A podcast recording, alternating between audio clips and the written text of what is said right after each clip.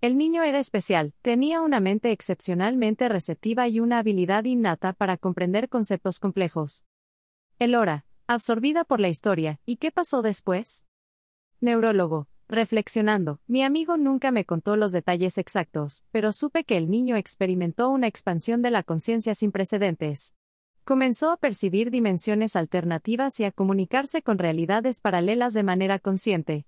Fue un logro monumental, pero también peligroso. Mi amigo desapareció poco después del experimento, preocupado por las consecuencias de lo que había hecho. Elora, con determinación, ¿sabe dónde está ese niño ahora? Neurólogo, con pesar, no, Elora. Después de que mi amigo desapareció, perdí todo contacto con él y el niño. Pero estoy seguro de que la última neurona de Albert sigue siendo una clave para desentrañar los misterios del multiverso y las conexiones entre dimensiones. La información sobre la última neurona de Albert y el niño en el que había sido implantada obsesionó a Elora durante el tiempo que le quedaba en la Nación 3. Sentía una profunda conexión con la historia, y con el niño que había experimentado una expansión de la conciencia a través de este descubrimiento.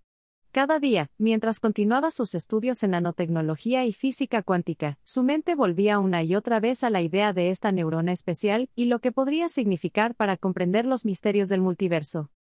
Elora investigaba incansablemente, tratando de encontrar pistas sobre el paradero del niño o cualquier información adicional que pudiera arrojar luz sobre la historia.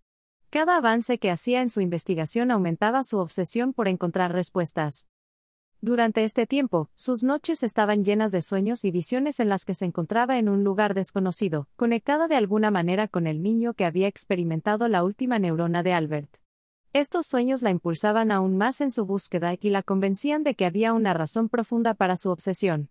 En el campus de la Universidad de la Nación 3, Elora continuaba sus estudios en ciencias puras y física cuántica aplicada.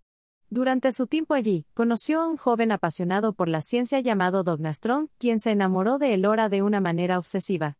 Un día, mientras ambos estaban en el campus, Dognastron se acercó a Elora con una mezcla de emoción y nerviosismo. Dognastron, con entusiasmo, Elora. Hola. ¿Puedo hablar contigo un momento? Elora, amablemente, claro, Dognastron. ¿En qué puedo ayudarte? Dognastron, titubeante, quería decirte que desde que te conocí, no he podido dejar de pensar en ti. Tu pasión por la ciencia y la forma en que te sumerges en los misterios del multiverso me fascinan.